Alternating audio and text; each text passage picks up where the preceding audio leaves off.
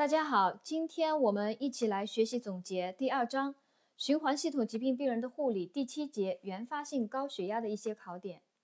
原发性高血压系指原因未明的以体循环动脉血压升高为主要表现的临床综合征。啊，它是以体循环动脉血压升高为主要表现的临床综合征。我国诊断高血压的标准是在非药物状态下。收缩压大于等于一百四十毫米汞柱和活舒张压大于等于九十毫米汞柱。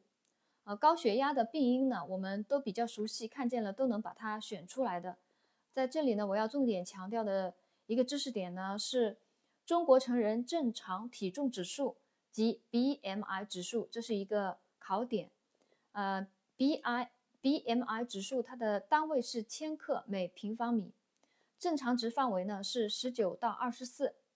体重指数如果大于等于二十四为超重，大于等于二十八为肥胖，这是 BMI 指数的一个知识点。它的正常值范围是十九到二十四，大于等于二十四是超重，大于等于二十八是肥胖。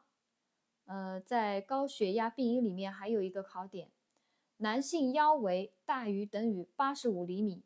女性腰围大于等于八十厘米是高血压的危险因素。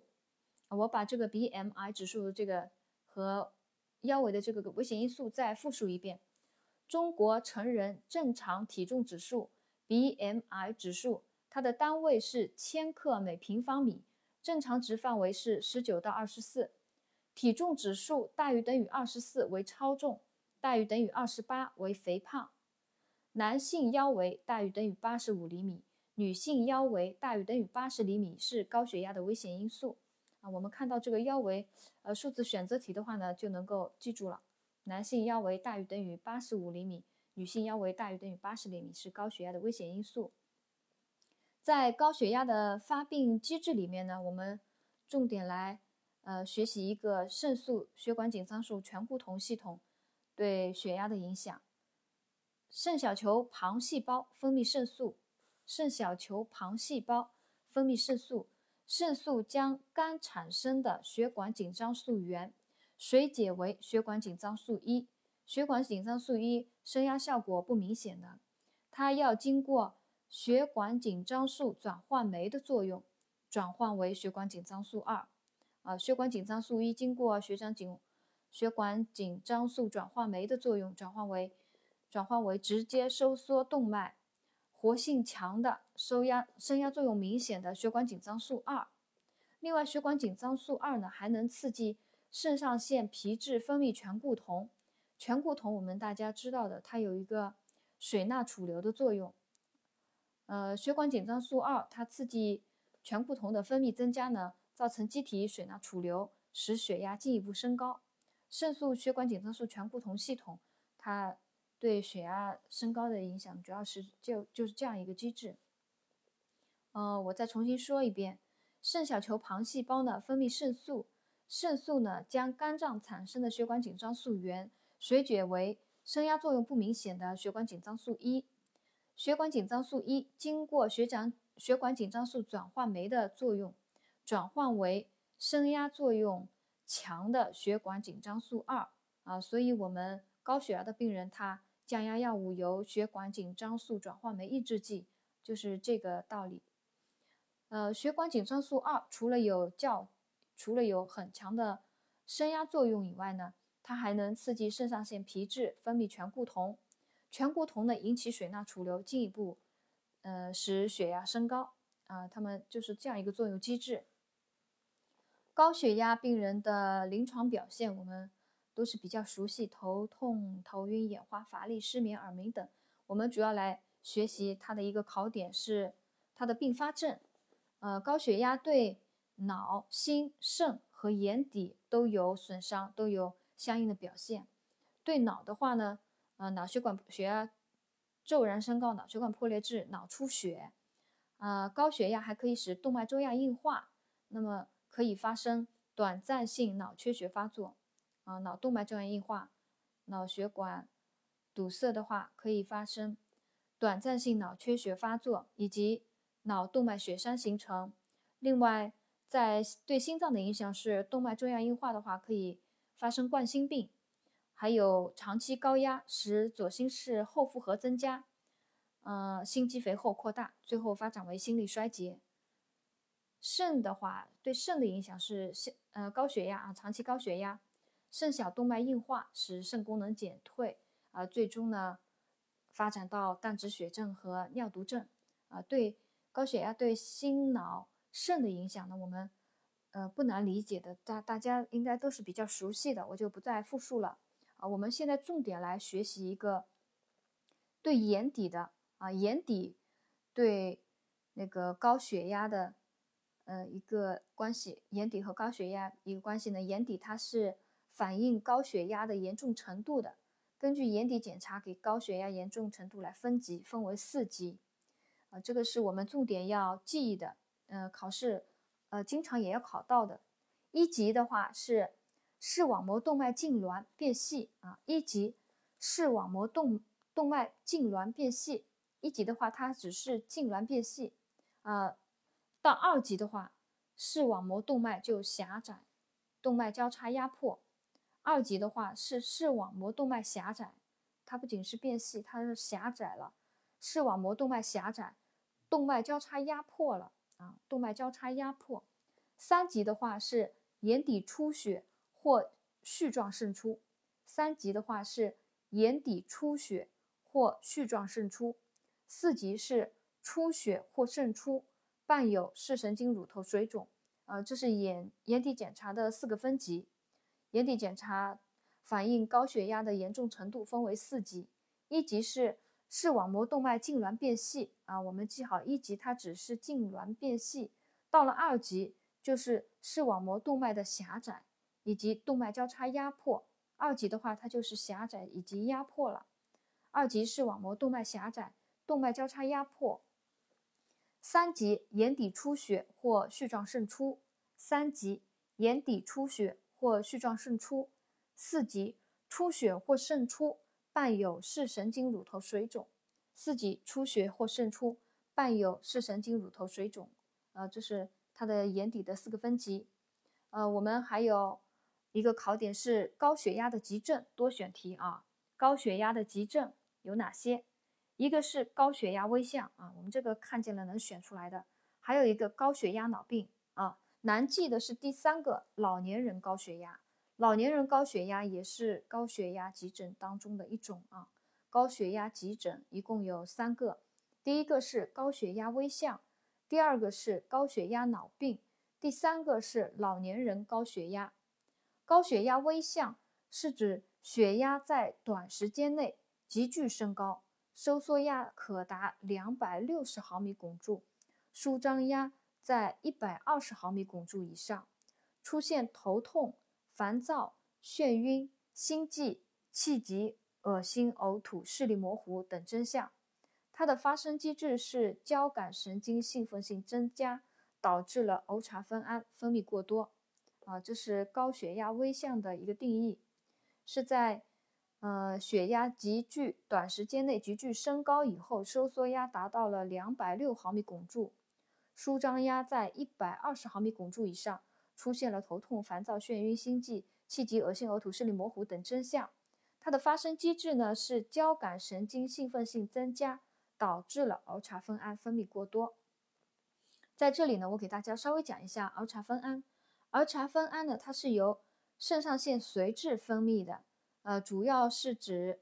去甲肾上腺素、肾上腺素和多巴胺啊。我们知道儿茶酚胺是这三样东西，我们就能够清楚了，它是会让血压啊急剧升高的，因为这些都是肾上腺素受体激动剂嘛。儿茶酚胺、去甲肾上腺素、肾上腺素和多巴胺都是肾上腺素受体激动剂，它们都会有都会使血压升高的。嗯，这是高血压。危象的一个定义啊，第二个是高血压脑病。高血压脑病是指血压急剧升高的同时，伴有中枢神经功能障碍，如严重的头痛、呕吐、神志改变，重者呢意识模糊、抽搐、昏迷。啊，这是高血压脑病的一个定义啊，指血压急剧升高的同时，伴有中枢神经功能障碍，如严重头痛、呕吐、神志改变、重者意识模糊、抽搐和昏迷。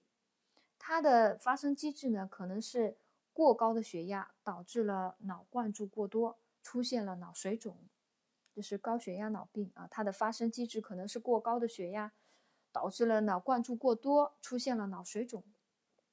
第三个高血压急症是老年人高血压，大家不要忘记了，老年人高血压也是一个高血压急症。他的年龄超过六十岁而达高血压诊断标准者，即为老年人高血压啊。年龄超过六十岁达到高血压诊断标准的，即为老年人高血压。啊，我们下面来学习高血压的分类啊，高血压的分类，二零零五年。中国高血压防治指南修订分类标准，将十八岁以上的成人高血压，呃，成人的血压按不同水平分类。正常的血压收缩压小于一百二，舒张压小于八十啊，正常血压一百二八十。正常高值，高值的话，那就是在一百二到一百三十九，呃，舒张压在八十到八十九。高血压的诊断标准。呃，收缩压大于等于一百四，和或啊和或舒张压大于等于九十。一级的话，一级高血压轻度啊，一级高血压轻度，收缩压在一百四到一百五十九啊，这是一个十九毫米汞柱的这样一个范围啊，收缩压一百四到一百五十九毫米汞柱，十九毫米汞汞柱的这样一个范围之内啊，收缩压在。一百四到一百五十九毫米汞柱，呃，舒张压在九十到九十九毫米汞柱。舒张压一级的一个范围呢，舒张压一级的这个范围是九毫米汞柱啊。二级高血压中度的话，收缩压在一百六到一百七十九，还是十九，它以十九为一个范围一个度啊。这是二度，一百六到一百七十九毫米汞柱，舒张压是一百到一百零九。啊，舒张压就是十以十毫呃以九毫米汞柱为一个范围了啊，一百到一百零九，呃三级高血压呢就是重度高血压，收缩压大于等于一百八毫米汞柱，舒张压大于等于一百一毫米汞柱，还有一个单纯收缩高血压，单纯收缩高血压它只有收缩压高的，它的收缩压大于等于一百四和舒张压小于九十。啊，这是单纯收缩高血压，呃，这个高血压的这个分类的话还是比较简单的。正常的话一百二八十，正常高值的话是一百二到一百三十九，呃，舒张压是八十到八十九。高血压诊断标准是大于等于一百四，大于等于九十。一级高血压轻度的话，呃，在收缩压一，收缩压是以十九毫米汞柱为一个范围。舒张压是以九毫米汞柱为一个范围，我们这样来记。一级的话就是一百四加十九，一百五十九。舒张压是呃九十加九，九十九啊，以九舒张压是以九毫米汞柱为一个度啊，九十加九就是九十九。二级的话，我们刚刚讲的一百一百六加十九，那就是一百六到一百七十九。呃，舒张压是一百啊，加九的话就是到一百零九这样一个范围是二级高血压啊。三级高血压重度的是大于等于一百八十毫米汞柱和或舒张压大于等于一百一毫米汞柱。在高血压的诊断里面，还有一句话啊，是既往有高血压病史者，目前正服抗高血压药，血压虽然已低于一百四九毫米汞柱，仍应诊断为高血压。就是说，他虽然服药，呃，他虽然是血压正常，但是他是服药的，那么还是。诊断高血压啊，高血压的治疗原则里面，我们首先来讲它的治疗目标，一个考点啊，高血压的治疗目标是什么？第一个，使血压下降到或接近正常范围；第二个，防止和减少心脑血管及肾脏的并发症；第三个，降低病死率和病残率啊，主要是这三个。呃，这三个可以是一个多选题。我们看见的话，第一个肯定知道选血压下降或接近正常范围，第二个也能够选出来，防止和减少心脑血管及肾脏的并发症。第三个不要忘记了，降低病死率和病残率。它的治疗包括非药物治疗和药物治疗两大类。非药物治疗呢，我们看见了都能选出来啊，比较简单。比如说减轻体重，呃，膳食限盐，减少膳食脂肪，增加和坚持适当体力活动，减少精神压力，保持心情舒畅，和戒烟限酒啊。我在这里要给大家，呃，提一提一提的是考点呢是它的膳，呃，膳食限盐啊，限盐的话是。每天平均食盐量降至六克啊，就是不能超过六克，一个单选题。每天食盐量不能超过六克啊，降至六克以下。另外，它的膳食的话是除了要低脂肪饮食以外呢，它有讲到了要增加含钾多、含钙高的食物啊。高血压的病人，他要含钾多、含钙高的食物。比如说绿叶菜、鲜奶、豆类制品等啊，在戒烟限酒里面啊，高血压的病人，我们可能会做到一个选择题的话，可能会有会有疑惑啊。高血压的病人到底要不要戒酒？这个书上就有明确说了，是限酒啊。我今年就考到这样的单选题，就是戒烟和限酒，我我也是有点疑惑的。现在看了书知道了啊，高血压的病人是。限酒，他每日饮酒中的乙醇量不超过五十克。他是戒烟的，不吸烟。嗯，但是饮酒的话呢，是限制酒精的摄入。酒精，呃，每日饮酒中乙醇量不超过五十克，有这样一个数字，乙醇量不超过五十克。食盐量呢是不超过六克。嗯，这是。高血压的一个非药物治疗的一个考点，然后高血压药物的呃高血压治疗的嗯那个药物治疗里面的考点呢，我们呃也来一个一个总结一下，呃第一个呃讲到了呃药物治疗的时候呢，讲到了优先优先选择长效制剂，高血压病人治疗药物治疗优先选用长效制剂。啊，这是一个单选题，优先选用长效制剂。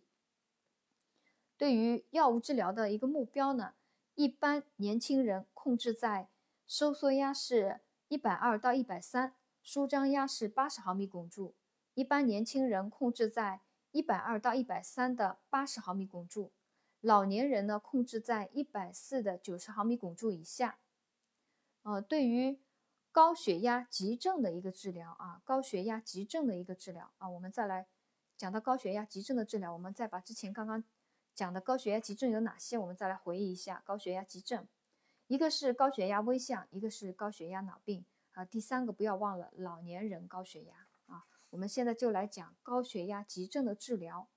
高血压急症呢，一旦发生了，应迅速使血压下降，呃，快速降压。首选硝普钠静脉滴注啊，一个单选题。首选硝普钠，高血压急诊的病人首选硝普钠静脉滴注。硝普钠呢是动静脉扩张剂，这是第一个知识点。首选硝普钠啊，高血压急诊首选硝普钠。第二个还可以硝酸甘油静滴和硝苯地平硝苯地平舌下含服。硝酸甘油呢是小静脉扩张剂啊，扩张小静脉。硝苯地平呢是钙通道阻滞剂，硝苯地平是钙通道阻滞剂，它钙通道阻滞剂我们在上一节中已经有讲到了它的作用，它降压的话主要是扩张了周围血管，降低了动脉压啊。硝苯地平钙通道阻滞剂主要是扩张周围血管，降低了动脉压。第三个是乌拉地尔静脉滴注啊，十到五十毫克每分钟静脉滴注乌拉地尔。乌拉地尔是阿尔法受体阻滞剂，阿尔法受体阻滞剂它主要是扩张了外周血管，阻断了交感神经的反馈啊。我们前面有讲到了交感神经兴奋的话，它会分泌儿茶酚胺，儿茶酚胺会使血压升高嘛。那个乌拉地尔它的作用就是可以阻断这个交感神经兴奋作用，减少儿茶酚胺的分泌。乌拉地乌拉地尔是阿尔法受体阻滞剂啊，这是高血压急诊的讲到的其中的一个药物。呃，第四个高血压急诊时，如果并发了有高血压脑病的话，给予脱水剂甘露醇以及呃利尿剂如速尿等。如果病人有烦躁、抽搐，可给予地西泮、巴比妥类药物激注，或者是水和氯醛保留灌肠。呃，这是高血压急诊治疗里面的知识点，我们把它再来，呃，再来复习一遍，再来讲一遍。高血压急症一旦发生呢，应该迅速使血压下降，快速降压，首选硝普钠啊，硝普钠首选硝普钠，还可以硝酸甘油净滴、硝苯地平舌下含服。第三个还可以乌拉地尔静脉滴注啊，乌拉地尔是阿尔法受体阻滞剂，它能够扩张外周血管。阻断交感神经的兴奋作用，减少儿茶酚胺的分泌。第四个是有高血压脑病时给予脱水剂，如甘露醇和速尿。第五个有烦躁抽搐者给予地西泮、巴比妥类药物激注或者水和氯醛保留灌肠。呃，高血压原发性高血压病人的护理措施里面讲到饮食的话是低盐、低脂、低胆固醇，这个我们大家都知道的。限制动物脂肪。内脏、鱼子、软体动物、甲壳类的食物啊，呃，限制动物脂肪、内脏、鱼子、软体动物和甲壳类食物，多吃新鲜蔬菜水果，防止便秘。还有讲到了戒烟和限饮酒啊，戒烟和限饮酒，高血压的病人不必戒酒啊，它是限饮酒，乙醇含量不超过五十克。呃，并发症的护理里面，高血压。高血压脑血管意外的处理啊，讲到了高血压脑血管意外的处理是体位是半卧位，给予镇静剂，保持呼吸道通畅吸氧。呃，高血压急诊时首选硝普钠静脉滴注，还是这句话，高血压急诊时首选硝普钠静脉滴注。呃，最后呢，我们再把高血压常用药物啊，它的种类跟那个名称我们再来复习一下啊。利尿剂的话分三种，塞嗪类的话，塞嗪类药物名称啊，塞嗪、氢氯塞嗪和隐的帕胺。呃，泮利尿剂的话是呋塞敏速尿啊，我们知道的速尿。保钾类的是螺内酯、安体疏通。贝塔受体阻滞剂啊，高血压的药。贝塔受体阻滞剂呢有美托洛尔、阿替洛尔啊，美托洛尔、阿替洛尔是贝塔受体阻滞剂。哦，我之所以给大家要复习这个内容呢，就是以前也有考到过，呃，高血压的，呃，治疗高血压的，比如说某一类药啊，贝塔受受体阻滞剂有哪些？呃，考到这样的题目，我们所以在这里呢，再来熟悉一下，维他受体阻滞剂呢是美托洛尔、阿替洛尔，血管紧张素转换酶抑制剂啊，我们刚刚讲到了，有了它呢，就可以减少，呃，升压作用明显的血管紧张素二的生成。血管紧张素转换酶抑制剂呢，有卡托普利、伊那普利、贝那普利、培多普利啊。讲到普利的，就是血管紧张素转换酶抑制剂；讲到洛尔的，就是贝塔受体阻滞剂美托洛尔、阿替洛尔。还有血管紧张素二受体抑制剂，有氯沙坦、缬沙坦。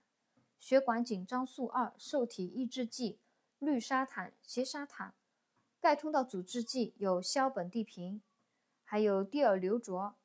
氨氯地平、非洛地平啊，有地平两个字的。钙通道阻滞剂啊，有沙坦两个字的。血管紧张素二受体抑制剂有普利两个字的。血管紧张素转换酶抑制剂啊，有洛尔两个字的。贝塔受体阻滞剂啊，另外那个利尿剂呢，我们大家还是比较熟悉的，我就不复述了。呃，今天高血压原发性高血压的一些知识点呢，就总结学习到这里，谢谢大家的收听。